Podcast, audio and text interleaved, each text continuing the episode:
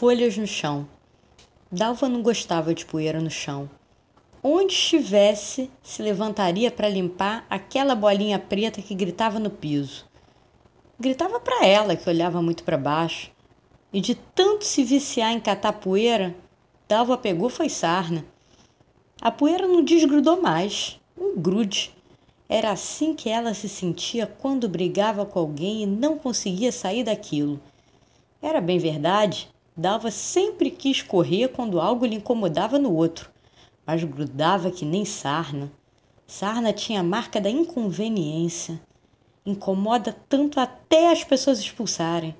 Dalva só queria ser amada, mas achava que para isso não podia descansar até resolver os problemas que lhe contavam.